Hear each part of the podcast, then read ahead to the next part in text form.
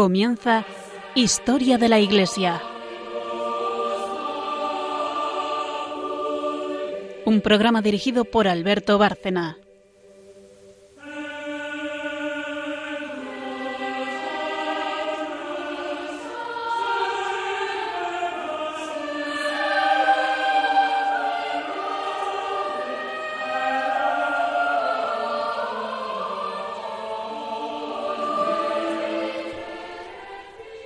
Buenas noches, oyentes de Radio María y de este programa Historia de la Iglesia. Eh, como siempre, estamos eh, quienes venimos realizándolo. Eh, María Ornedo, buenas noches. Buenas noches. Carmen Turdemontis, buenas, buenas, noches. Buenas noches. Y como hacemos también siempre, para quien no es oyente habitual del programa, una pequeña explicación del esquema y, y de quiénes lo hacemos.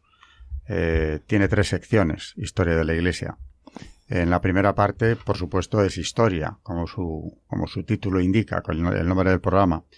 Eh, esa parte la lleva Carmen Turdemontis, historiadora, que también hace la segunda sección, que es un santo relacionado con la historia que estemos viendo, como se va a demostrar hoy y como suele coincidir casi siempre. A veces hay alguna excepción, pero generalmente es un santo relacionado con la historia que estamos viendo.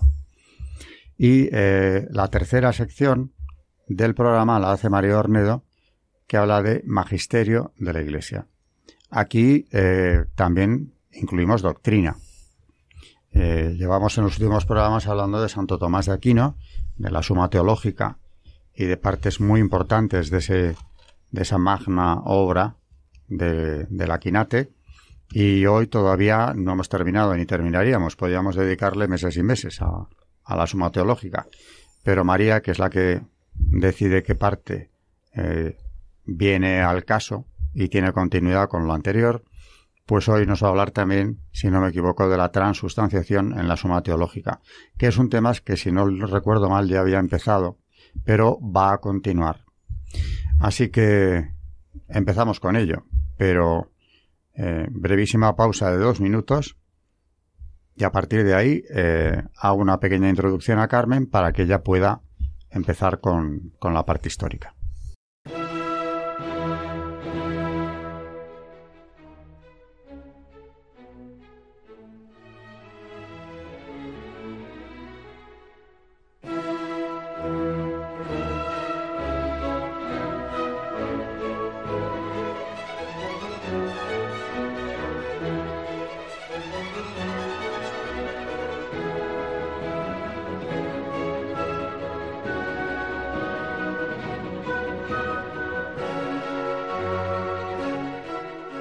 Están escuchando en Radio María Historia de la Iglesia, dirigido por Alberto Bárcena.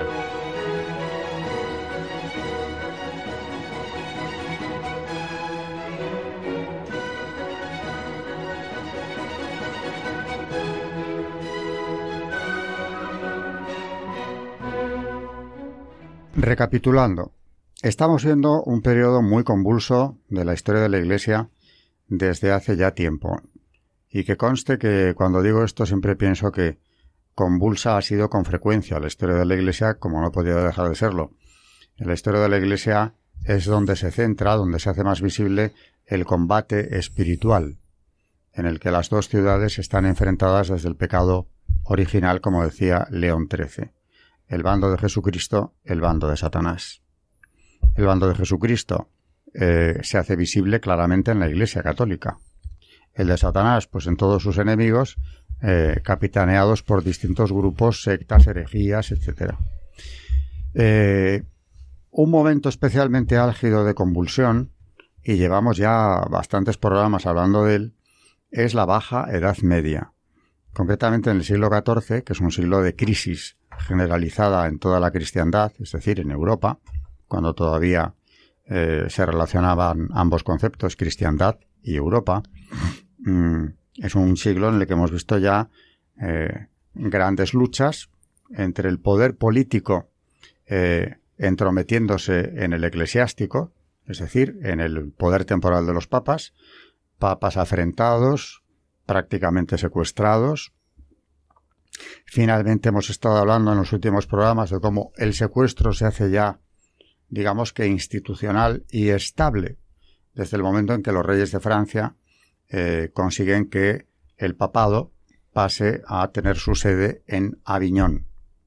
Y ahí en Aviñón van a estar los papas en el siglo XIV durante 70 años. Es fácil recordar la cifra, son siete papas, los de Aviñón, eh, franceses todos, evidentemente, porque la Iglesia ha pasado a estar bajo una influencia francesa determinante. Por eso la sede está en Francia, aunque aquello sea un estado del Papa, la ciudad de Aviñón. Pero el peso de los reyes de Francia y de los cardenales franceses en ese periodo es eh, absolutamente decisivo. Claro, esto crea una, una situación de muy difícil control y parecía como que la Iglesia había sido secuestrada. Por eso hay historiadores que hablan de este periodo como la segunda cautividad de Babilonia, como si el pueblo de Dios hubiera sido llevado prisionero a tierra extraña y fuera de su territorio porque es verdad que los papas no están en Roma, donde habían permanecido desde San Pedro, sino que están bajo el control, como digo, de la monarquía francesa.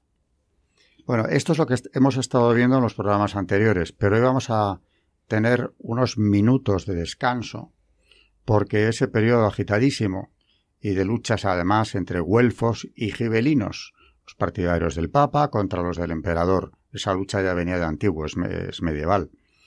Ese periodo va a tener un reposo porque gracias a dos mujeres excepcionales en buena parte, no son ellas las únicas que consiguen este, este cambio, pero sí tienen un peso grande y son santas que nos va a traer Carmen al programa, a una hoy y a otra en el próximo.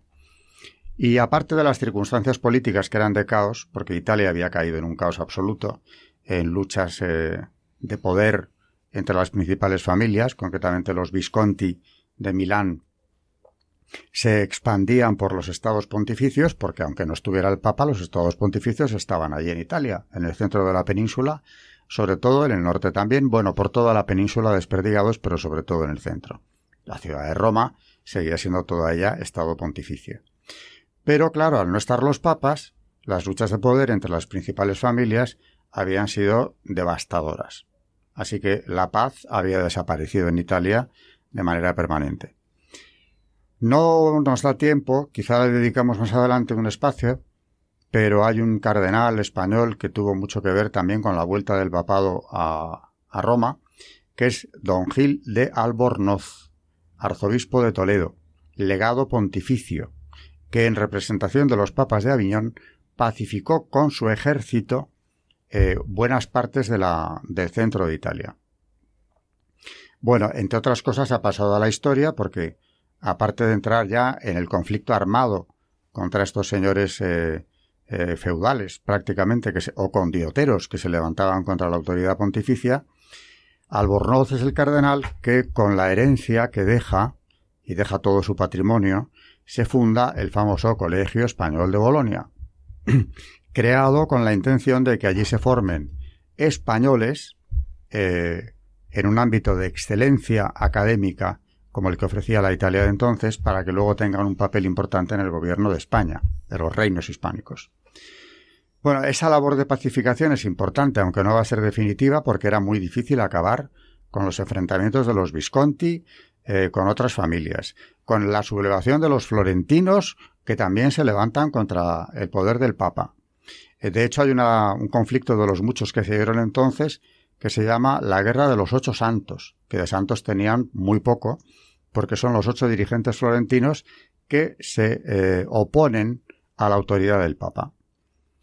Bueno, al final incluso el Papa eh, pone en entredicho a la ciudad de Florencia, excomulgando a sus habitantes. Bueno, parece una situación sin solución posible.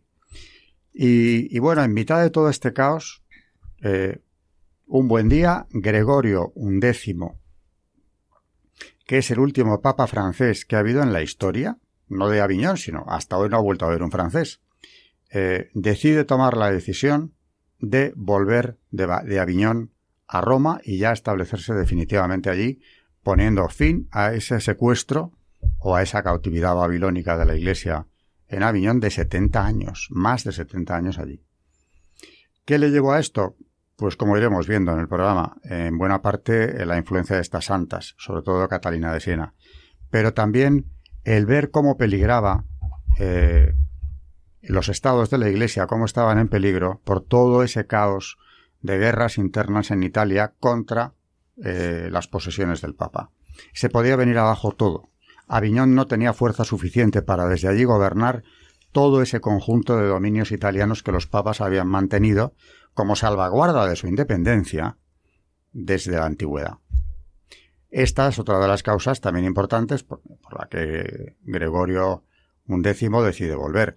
Vuelve con poco optimismo, porque considera que el retorno del Papa no va a ser suficiente para pacificarlo todo y volver a un estado de normalidad. Pero sí que al menos hay que reconocerle que piensa que lo tiene que intentar. Y vuelve. Lo que pasa es que va a vivir muy poco tiempo. Bueno, el recibimiento es clamoroso evidentemente. El rey de Francia, Carlos V, eh, de Francia, claro, se opone a este regreso, pero a pesar de todo, el Papa embarca en Marsella, llega a Italia, en Roma hace una entrada, como digo, clamorosa, porque el pueblo le esperaba ansiosamente, no, no, no ese pueblo, sino sus antepasados ya venían esperando ese regreso desde hacía mucho, pero desgraciadamente muere meses más tarde. Así que la solución ha sido provisional. Se convoca un cónclave, en eso ya entraremos en el próximo programa, y de ahí vendrá, eh, ya por si nos faltaba algo, el cisma de Occidente. O sea que hoy vamos a poner fin al papado de Aviñón con el regreso del Papa último francés a la ciudad de Roma, y ya en el programa próximo abordaremos el cisma. Pero si no entendemos lo que pasó en Aviñón, no entenderemos el cisma tampoco. Carmen nos va a hablar hoy de este Papa que toma una decisión histórica, desde luego, importantísima, de regresar a, Roma, siendo así que es francés por los cuatro costados, Pedro de Beaufort, eh, un francés de noble familia, sobrino de Clemente VI, por cierto, que tiene una curiosa trayectoria vital que nos trae Carmen ahora. Adelante, Carmen. Nació en 1331 en el castillo de Maumont, en la diócesis de Limoges. Murió el 27 de marzo de 1378 en Roma. Era sobrino del Papa Clemente VI, que amontonó sobre él numerosos beneficios y que finalmente le creó cardenal diácono en 1348, con solo 18 años de edad. Como cardenal, asistió a la Universidad de Perugia, se convirtió en un hábil canonista y teólogo y se ganó la, la estima de todos por su humildad y pureza de corazón. Tras la muerte de Urbano V, los cardenales lo eligieron por unanimidad, en Aviñón, en diciembre de 1370. Eligió el nombre de Gregorio XI, hizo que le ordenaran sacerdote, hizo, y fue ordenado, perdón, sacerdote el 4 de enero, en 1371, y después papa. Inmediatamente intentó reconciliar a los reyes de Francia e Inglaterra, pero fracasó. Sin embargo, sí tuvo éxito en la pacificación de Castilla, Aragón, Navarra, Sicilia y Nápoles. Se esforzó en lograr la reunificación de las iglesias latina y griega, en formar una cruzada y en la reforma del clero. Sin embargo, pronto volvió su atención a los turbulentos asuntos que, como nos ha contado Alberto, estaban sucediendo en Italia en aquel momento. El duque Bernabé Visconti de Milán, un antiguo enemigo del papado, se había declarado en 1371 señor de Reyo y, otras plazas que eran feudos del Papa. Cuando todos los intentos de devolverle a la sensatez fallaron, Gregorio le, impuso, le, puso en, en entredicho. Bernabé obligó a los legados que le llevaron la bula de excomunión a que se comieran el pergamino en el que iba escrito y lo llenó de insultos, por lo que el Papa le declaró la guerra en 1372. Al principio las victorias eran de Bernabé, pero cuando Gregorio consiguió la ayuda del emperador, la reina de Nápoles, el rey de Hungría, contrató a su servicio el condottiero John Hackwood. Bernabé pidió la paz. Sobornando a algunos cancilleres, se logró una tregua favorable el 6 de junio de 1374. Como los precedentes, como los antiguos papas de Aviñón, Gregorio XI cometió el error fatal de nombrar como delegados y gobernadores de las provincias eclesiásticas de Italia a franceses que no entendían a los italianos y que además eran odiados por estos. Los florentinos, que temían que un afianzamiento del poder papal pudiese poner en peligro su propio poder en Italia central, se unieron a Bernabé Visconti en julio de 1375. Tanto Bernabé como los florentinos hicieron todo lo posible por crear insurrecciones en los territorios papales entre los que estaban insatisfechos con los legados papales en Italia. Tuvieron tantísimo éxito que en poco tiempo todo el patrimonio de San Pedro estaba en armas contra el Papa. Muy enfadado por el proceder de los florentinos, el Papa les impuso castigos extremadamente severos. Como nos contaba Alberto, excomulgó a sus habitantes, les declaró fuera de la ley, a ellos y a sus posesiones. Estas pérdidas financieras que derivaron de, esto dicho por el Papa son incalculables. Enviaron a Santa Catalina de Siena, de la que hablaremos después en el Santo del Día, a que intercediera por ellos ante el Papa, pero frustraron sus esfuerzos y continuaron con las hostilidades. En medio de estos conflictos, Gregorio XI cedió a las urgentes oraciones de Santa Catalina y decidió, y esto es eh, el punto más importante, volver a la sede papal de Roma, a pesar de las protestas evidentes del rey francés y, evidentemente, también de la mayoría de los cardenales franceses. Se va de Aviñón el 13 de septiembre de 1376 y embarca en Marsella el 2 de octubre. Llega finalmente el 6 de diciembre. Permaneció allí hasta que se hiciesen los arreglos convenientes en Roma respecto al futuro gobierno. El 13 de enero desembarcó en Ostia, navegando por el Tíber hasta el monasterio de San Pablo, desde donde hizo la entrada solemne en Roma el 7 de enero. Sin embargo, su vuelta a Roma no puso fin totalmente a las hostilidades. La notoria, masacre de Cesena, ordenada por el cardenal Roberto de Génova, enardeció más a los italianos contra el Papa. Las continuas algaradas en Roma indujeron al Papa Gregorio a trasladarse a Nagni a finales de mayo de 1377. Poco a poco se fueron suavizando las cosas y volvió a Roma el 7 de noviembre, donde falleció mientras se celebraba un proceso de paz. Fue el último papa, como nos decía Alberto, de nacionalidad francesa. Era culto y pío, y en 1374 aprobó la Orden Española de Ermitaños de San Jerónimo. Y en 1377 publicó cinco bulas en las que se condenaban los errores de Wycliffe. El gran cisma comenzaría después de su muerte. Bueno, pues eh, Aquí queda en el aire eh, el futuro de la Iglesia con esta muerte repentina y que además, eh, como decía antes, no vino a resolver la cuestión.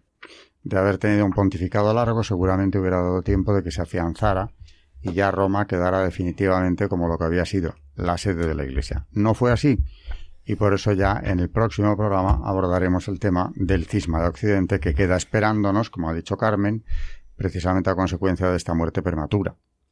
Pero es una gran figura de la historia de la Iglesia, Gregorio XI, que vino con grandes proyectos que no se pudieron cumplir, a destacar especialmente la cruzada contra los turcos que no pudo llevar a cabo, también la pacificación de los reinos europeos, que tampoco pudo conseguir, aunque algo hizo, en definitiva, pero una figura interesantísima de estudiar eh, y que es un reflejo de la Europa de su tiempo. Bueno, la Iglesia pudo superar todas estas crisis porque es de institución o de creación divina y porque quien la lleva es Cristo. Eh, desde luego, si no, es imposible entender. Como todo lo que llevamos visto ya, eh, se ha podido ir superando y siempre luego ha habido un florecimiento de la vida espiritual y de los eh, frutos de la Iglesia cada vez más importantes. Pasamos a la siguiente sección que hace Carmen también, como dije. Hoy se ocupa de una de estas santas que tuvieron un papel tan importante.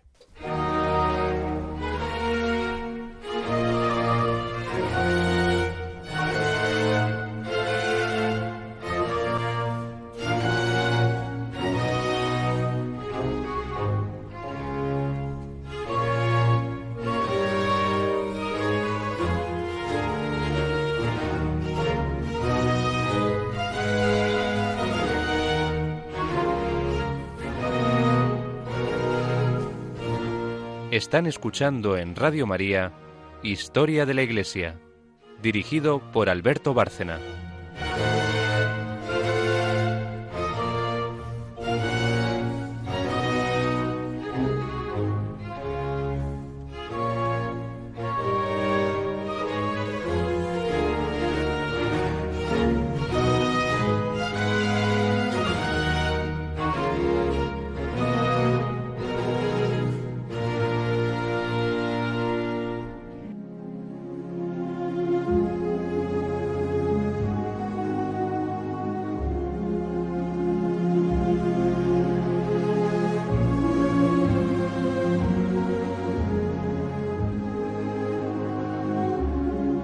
Santos en la historia de la Iglesia.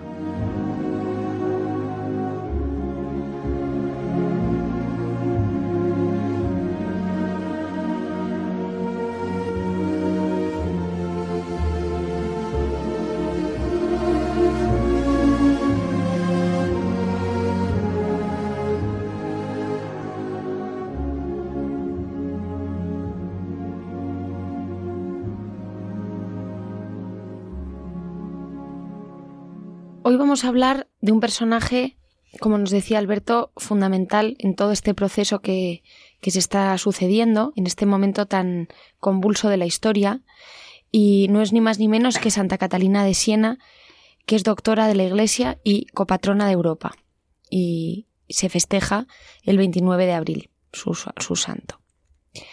Nació en 1347 en Siena y era hija de padres virtuosos y piadosos, fue favorecida por Dios con gracias extraordinarias desde muy pequeña, y tenía un gran amor hacia la oración y hacia las cosas de Dios.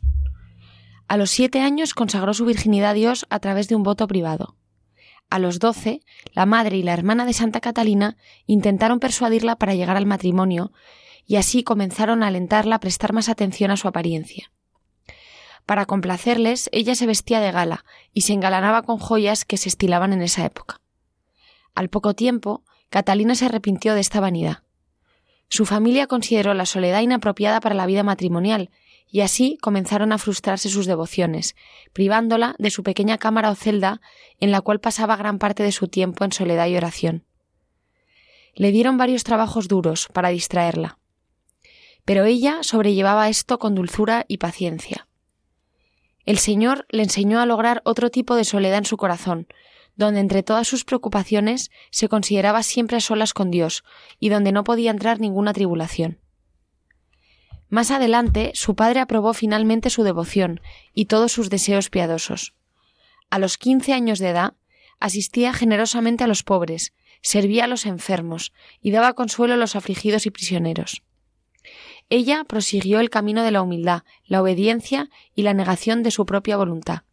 En medio de sus sufrimientos, su constante plegaria era que dichos sufrimientos podían servir para la expiación de sus faltas y la purificación de su corazón. En cuanto a el papel que tuvo, eh, fue una conciliadora, una conciliadora para la Iglesia, ya que uno de los mayores logros de Santa Catalina fue su labor de llevar de vuelta al papado a Roma a partir de su desplazamiento a Francia. Se la llegó a reconocer como conciliadora ella comenzó ayudando a resolver varios conflictos familiares y luego su trabajo se, amplió para incluir el establecimiento de paz en las ciudades-estados italianas, que recordemos estaban en un proceso muy complicado. Por ejemplo, en 1375 Santa Catalina tuvo noticias a través de Fray Raimundo de que la gente de Florencia se había adherido a una liga que estaba en contra de la Santa Sede. El Papa Gregorio, que residía en Aviñón, escribió la ciudad de Florencia pero sin éxito. Ocurrieron divisiones internas y asesinatos entre los florentinos, y pronto se demandó su reconciliación. Santa Catalina fue enviada por los magistrados de la ciudad como mediadora. Antes de llegar a Florencia, se reunió con los jefes de los magistrados y la ciudad encomendó toda la situación a su criterio, con la promesa de que debía ser seguida a Aviñón por sus embajadores, quienes debían firmar y ratificar las condiciones de reconciliación y confirmar cada cosa que había hecho. Su santidad, luego de haber tenido una conferencia con ella en admiración de su prudencia y santidad, le manifestó No deseo nada más que la paz. Dejo esta cuestión totalmente en sus manos Solo le recomiendo el honor de la Iglesia. Sin embargo, los florentinos no fueron sinceros en su búsqueda de la paz y continuaron con sus intrigas secretas para apartar a toda Italia de su obediencia a la Santa Sede. La Santa tuvo otra misión durante su viaje a Aviñón. El Papa Gregorio, electo en 1370, tenía su residencia en Aviñón, donde los cinco papas previos también habían residido. Los romanos se quejaban de que sus obispos habían abandonado su iglesia durante 74 años y amenazaron con llevar a cabo un cisma. Gregorio hizo un voto secreto para regresar a Roma, pero no hallando este deseo agradable a su, corta, a su corte, él mismo, él mismo consultó a Santa Catalina acerca de esta cuestión, quien le respondió cumpla con su con su promesa hecha a Dios. El Papa, sorprendido de que tuviera conocimiento por revelación lo que jamás había revelado a nadie, resolvió inmediatamente de hacerlo. La santa pronto partió de Aviñón. Se cuenta con varias cartas escritas por ella y dirigidas al Papa a fin de adelantar su retorno a Roma, en donde finalmente falleció en 1376. También le exhortó a contribuir por todos los medios posibles a la paz general de Italia. Su santidad le encomendó la misión de ir a Florencia, aún dividida y obstinada en su desobediencia. Ella vivió un tiempo allí, en medio de varios peligros incluso contra su propia vida. A la larga, ella logró que la gente de Florencia se dispusiera a la sumisión, a la obediencia y a la paz, aunque no bajo la autoridad de Gregorio XI, sino del Papa Urbano VI. Esta reconciliación ocurrió en 1378, después de lo cual Santa Catalina regresó a Siena. Bueno, pues como decíamos al principio, eh, efectivamente Santa Catalina de Siena tiene un papel importante en esto y, yo creo que es un modelo a seguir. El no perder la esperanza nunca y tener fe en que la Iglesia saldrá adelante, aunque tenemos que poner nosotros si podemos hacerlo, ¿no? los medios a nuestro alcance para resolver problemas como aquel, que no era pequeño precisamente, ¿no? nada menos que la jefatura de la Iglesia trasladada fuera de Roma eh, a merced de los intereses franceses. Y no se desesperó, no se revolvió contra la Iglesia, eh, no se levantó contra el Papa, pero eso sí, fue muy firme a la hora de hacerle ver cuál era el camino que tenía que tomar. Y a ella hay que agradecerle en buena parte, nunca sabremos cuánta, eh, ese regreso del papado a donde tenía que estar. Acabado esto, muy breve pausa y María ya pasa eh, a traernos el magisterio eh, precisamente hablando de la transustanciación, como habíamos dicho al principio del programa.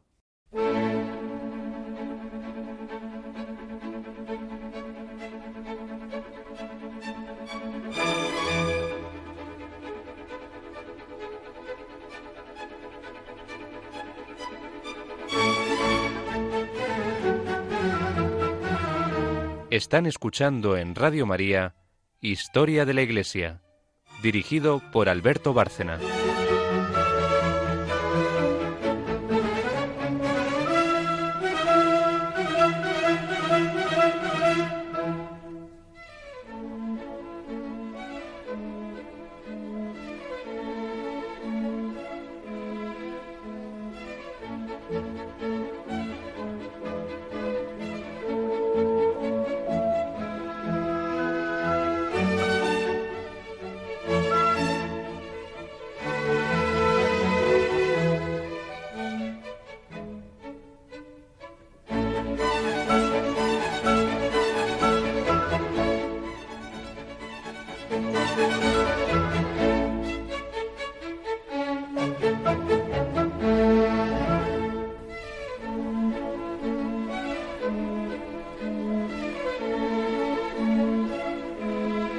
El Magisterio de la Iglesia.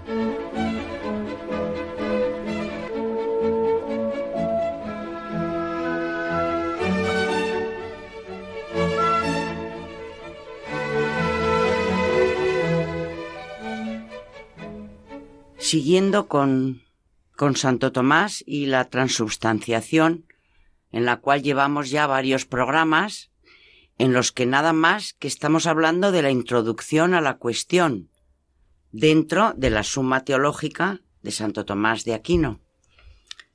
Y bueno, para no dejarlo a medias, vamos a terminar toda la introducción a la cuestión de la transubstanciación. El último programa me quedé como sigue. Lutero no decía que quedaba una parte del pan, convirtiéndose la otra. Negaba toda conversión y afirmaba que estaban presentes las dos substancias, la del cuerpo y la del pan. El concilio de Trento condenó la afirmación luterana, repetición de la de Berengario, pero la condenó más plenamente. No sólo define que hay conversión substancial, sino que la conversión substancial es total. Y para que no haya lugar a duda, repite lo mismo de nuevo con otras palabras, al asegurar que sólo quedan los accidentes. En realidad, bastaban estas dos precisiones para darnos idea exacta de la transubstanciación.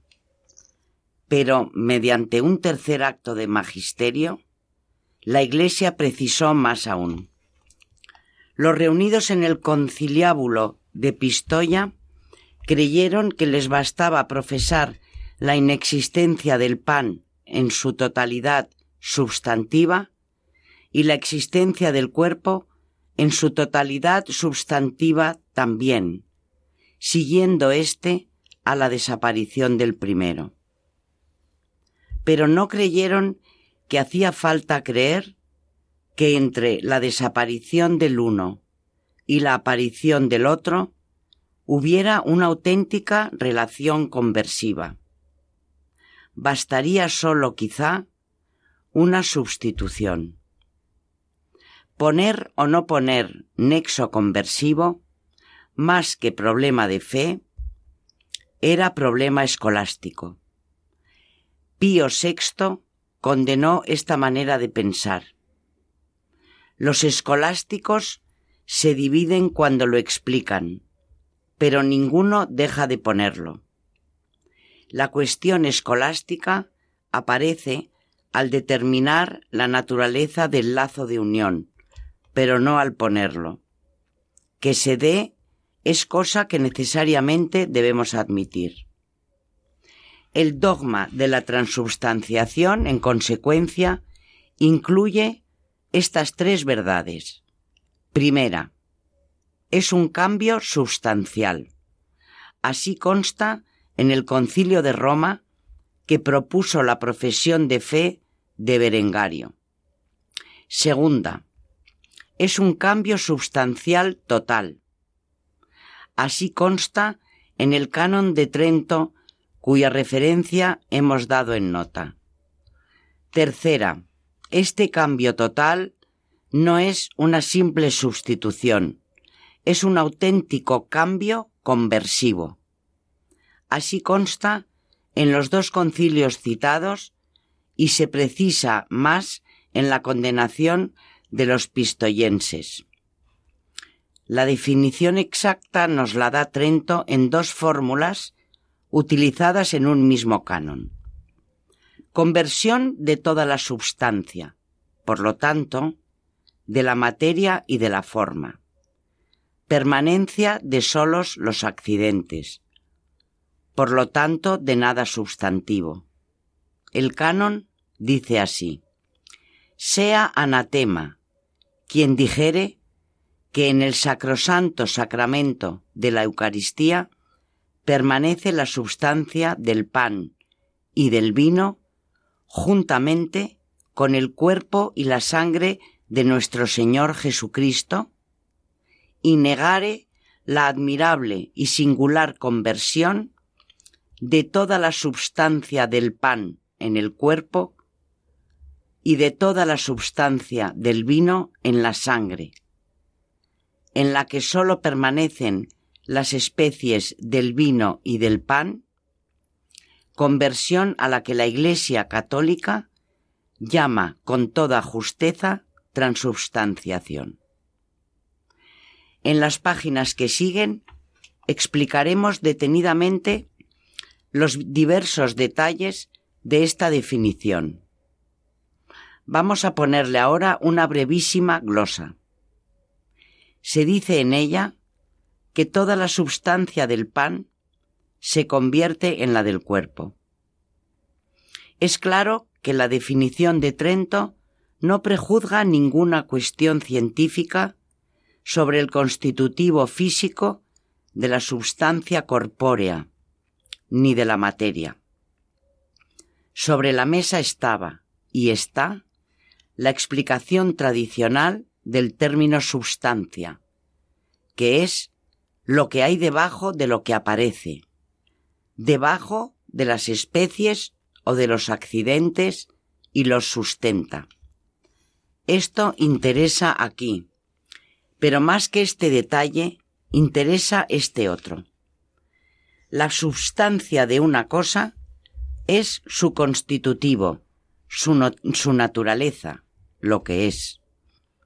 Conversión substancial total quiere decir, por lo tanto, conversión de todo lo que constituye la naturaleza del pan. Lo que se convierte en otra cosa pasa a ser esta otra cosa. Las palabras que acabamos de subrayar indican suficientemente lo que exige la conversión. En ella hay dos términos positivos distintos, lo que era y lo que luego es. Lo que se crea no se convierte, porque en el punto de partida no hay nada positivo.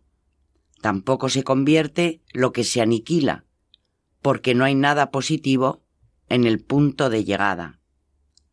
Y, además de los dos términos positivos, debe existir un elemento común que estuvo en el primero y llega al segundo está manifestado en la palabra pasa que también subrayamos. Si hay paso, hay movimiento. Y si hay movimiento, hay sujeto movido. Sujeto que parte del término de arranque, deja lo que tenía o era en él y adquiere lo que resulta tener o ser cuando está en el término de llegada en toda mutación y en todo tránsito, dice el angélico, hay algo que permanece en el término primero y en el segundo. Este detalle aparece claro en las conversiones naturales, porque en éstas cambia sólo la forma. La accidental, si la conversión es sólo de accidente en accidente, o la substancial, si es de cosa en cosa. En el primer caso, el sujeto de las dos formas es la substancia. El hombre, por ejemplo, que de blanco se ha convertido en moreno. En el segundo es la materia sola, como la del leño, que al quemarse y perder la forma vegetal ha adquirido la de ceniza. Pero ya no aparece tan claro en la conversión que el concilio llama singular, que es la transubstanciación, porque en esta cambia toda la substancia. Algún sujeto, sin embargo, tendremos que encontrar para que en ella no se falsee el auténtico concepto de cambio conversivo. Más adelante hablaremos de él. Por último, la conversión pide que entre los dos términos positivos en los que se ha colocado sucesivamente el mismo e idéntico sujeto, haya un nexo y una relación. La desaparición de lo que había o se tenía en el término primero está ordenada a la, a la aparición de lo que hay o se tiene en el término segundo. Si no fuera así, más que una conversión, sería una sucesión. Todo esto entra en el concepto de conversión y todo esto se da en la Eucaristía. Hay en ella dos términos positivos, el pan y el cuerpo. Hay un elemento común que pasa de un término a otro, que no es substantivo con sustancia física, porque toda ella cambia. no hay nada sustantivo del primero en el segundo. Hemos de buscar un elemento común metafísico, la razón común de ser creado. El ser creado que había en un punto pasa a ser el ser creado del otro. Por último, la desaparición del pan no tiene otra razón de ser que la aparición del cuerpo del Señor. Está ordenada a esta aparición. Se da, pues, nexo íntimo entre los dos extremos del cambio conversivo y entre sus dos respectivos actos de desaparecer y aparecer. Cuando expliquemos lo que pudiéramos llamar parte escolástica de la transubstanciación, ampliaremos algo de lo que acabamos de decir. De momento, y para la inteligencia de lo que la definición tridentina contiene, basta con lo dicho. Punto número 3. Prueba de la transubstanciación. No hay más prueba eficaz que la de la revelación. El examen de las palabras con las que el Señor instituyó la Eucaristía nos lleva a la conclusión de que se hace presente en ella por un proceso conversivo del pan. El pan desaparece porque se convierte en el cuerpo de Cristo, hasta el extremo de que si no se convirtiera, no se haría Cristo presente, resultando falsos el dogma de la presencia real y las palabras sacramentales, esto es mi cuerpo. Santo Tomás hace este brevísimo razonamiento.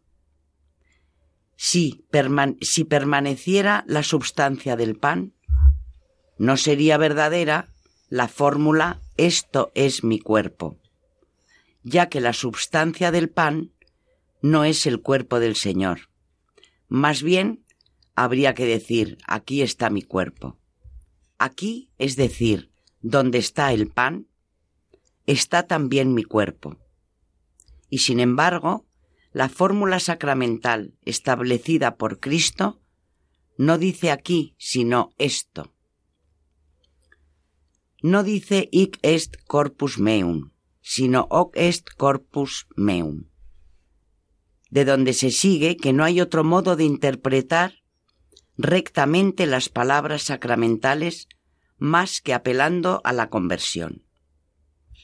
El concilio de Trento confirma este razonamiento del santo cuando dice, como quiera que Cristo Redentor dijo que lo que ofrecía bajo las especies de pan era su cuerpo verdadero, la Iglesia de Dios siempre tuvo la persuasión, que ahora hace suya el concilio, de que la consagración del pan y del vino realiza la conversión de toda la substancia del pan en el cuerpo y de toda la substancia del vino en la sangre. La Santa Iglesia llama convenientemente y con propiedad transubstanciación a esta conversión. Según el magisterio y la teología, Trento y Santo Tomás, las palabras de la consagración llevan implícita la verdad de la conversión total o de la transubstanciación. La fórmula dice, esto es mi cuerpo. ¿Qué nos dice el análisis de estas palabras? La palabra esto es un demostrativo, indeterminado en un sentido y determinado en otro. Indeterminado en cuanto a decir qué es lo que se contiene bajo las especies que se nos muestran o demuestran. Todos sabemos que de hecho debajo de ellas hay pan, pero la palabra lo deja sin determinar.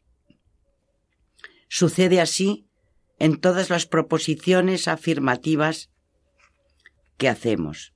Si no sucediera, dichas proposiciones serían meras tantologías o repeticiones de lo mismo por lo mismo. Así, por ejemplo, cuando decimos esto es pan, con la palabra esto, todavía no indicamos la naturaleza exacta de lo que hay contenido en lo que damos. Si así fuera, no diríamos nada más que el pan es pan, y no lo decimos. La palabra esto, como sujeto de la oración, es algo de naturaleza indeterminada, que se va a determinar por el predicado. No quiere decir que de hecho no sea pan cuando la pronunciamos, sí es, pero nosotros decimos que es cuando pronunciamos el predicado y no al pronunciar el sujeto. A esta indeterminación de la naturaleza señalada por el demostrativo este se añade una determinación, la de la continencia.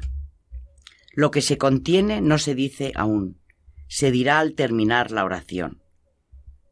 Pero el continente sí se dice que es esto, los accidentes demostrativos.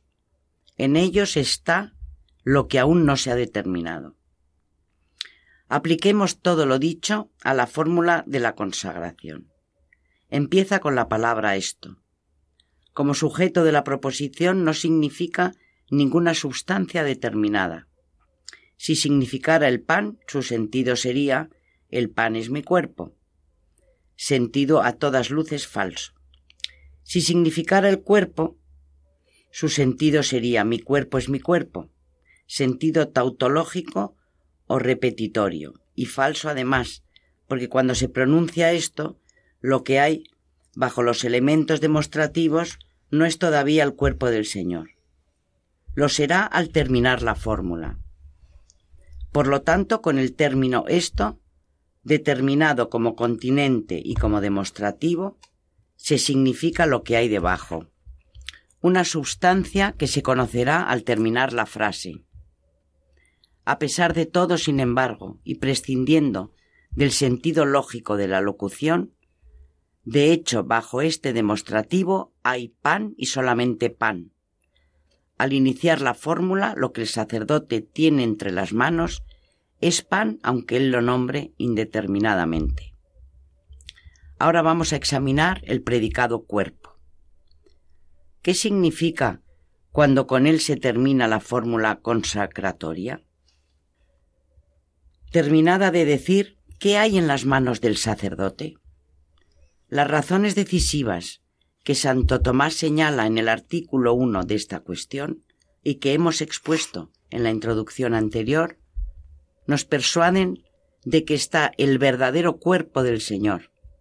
Esto dice la revelación con toda perspicuidad, y esta ha sido siempre la fe de la Iglesia. Podemos imaginarnos otras suposiciones a base de lo que hay al final ya estaba al principio o a base de que terminadas las palabras sacramentales sigue estando el pan en el altar, son las suposiciones heterodoxas. Primera, mi cuerpo quiere decir una figura o un símbolo, o el cuerpo en su figura y en su símbolo. Es la clásica posición protestante, Aquí no hay conversión del pan en nada.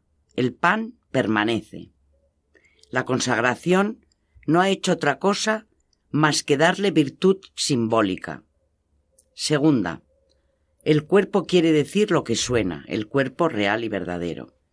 Pero no se ha hecho presente desapareciendo el pan que existía cuando se pronunció la palabra esto. El pan permanece y se le añade el cuerpo del Señor.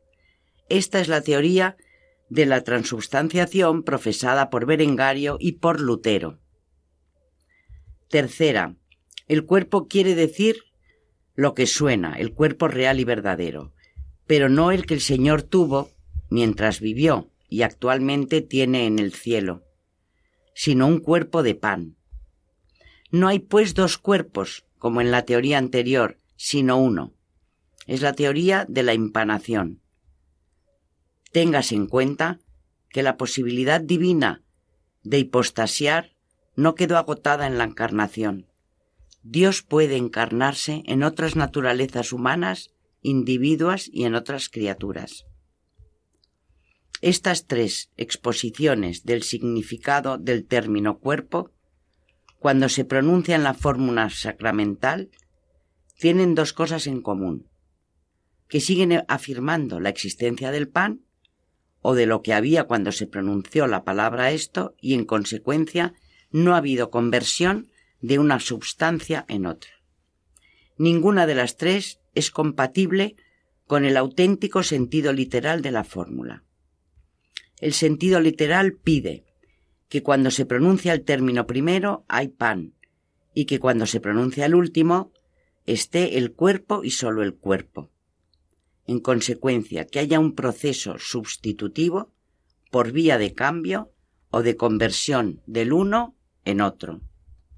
Aquí nos vamos a quedar por falta de tiempo, pero vamos a continuar el próximo día. Bueno, eh, claramente este apartado de magisterio es enormemente importante porque para eh, no iniciados, eh, personas que, claro, no, desde luego la mayoría de los que nos escuchan no son precisamente teólogos, aunque hay de todo, ¿no?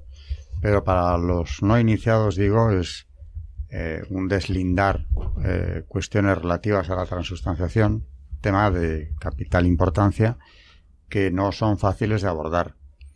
Y hay que acudir a maestros eh, como la Quinate, padres de la Iglesia, que nos introduzcan en esto, porque al recibir el cuerpo de Cristo, el, cristiano católico tiene que saber exactamente qué es lo que está recibiendo. Yo creo que eh, básicamente todos, a poca preparación que hayamos recibido, sabemos que es el cuerpo de Cristo, pero todos estos matices que deslinda María es también interesante tenerlos presentes y ver cómo, incluso desde eh, visiones heréticas, nos ha mencionado la visión de Lutero, eh, hay errores que, claro, en parte contienen una verdad, pero totalmente eh, distorsionada por lo que es la parte de herejía, la creación del heresiarca, ¿no? Bueno, seguiremos con, con este tema eh, en el próximo programa. Ya hoy hemos visto lo que nos proponíamos, el final del, del cautiverio de el segundo cautiverio de Babilonia o el papado de Aviñón que se termina como Carmen nos ha explicado con Gregorio XI que vuelve a Roma. Eh, hemos visto la participación que en ese regreso tuvo eh, la gran santa Catalina de Siena y finalmente hemos entrado en ese tema de, tanta importancia, la transustanciación, eh, que es lo que ocurre en ese milagro, que es un auténtico milagro eucarístico, nada, algo que solo Dios puede realizar a través de un sacerdote al que Él ha otorgado ese poder a través del sacramento de orden.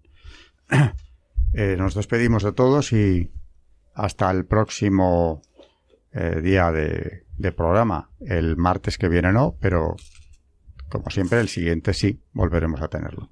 Buenas noches, María Ornedo. Buenas noches y muchas gracias. Buenas noches, Carmen Turdemontis. Buenas noches, gracias. Y buenas noches a todos nuestros oyentes de Radio María aquí en Historia de la Iglesia.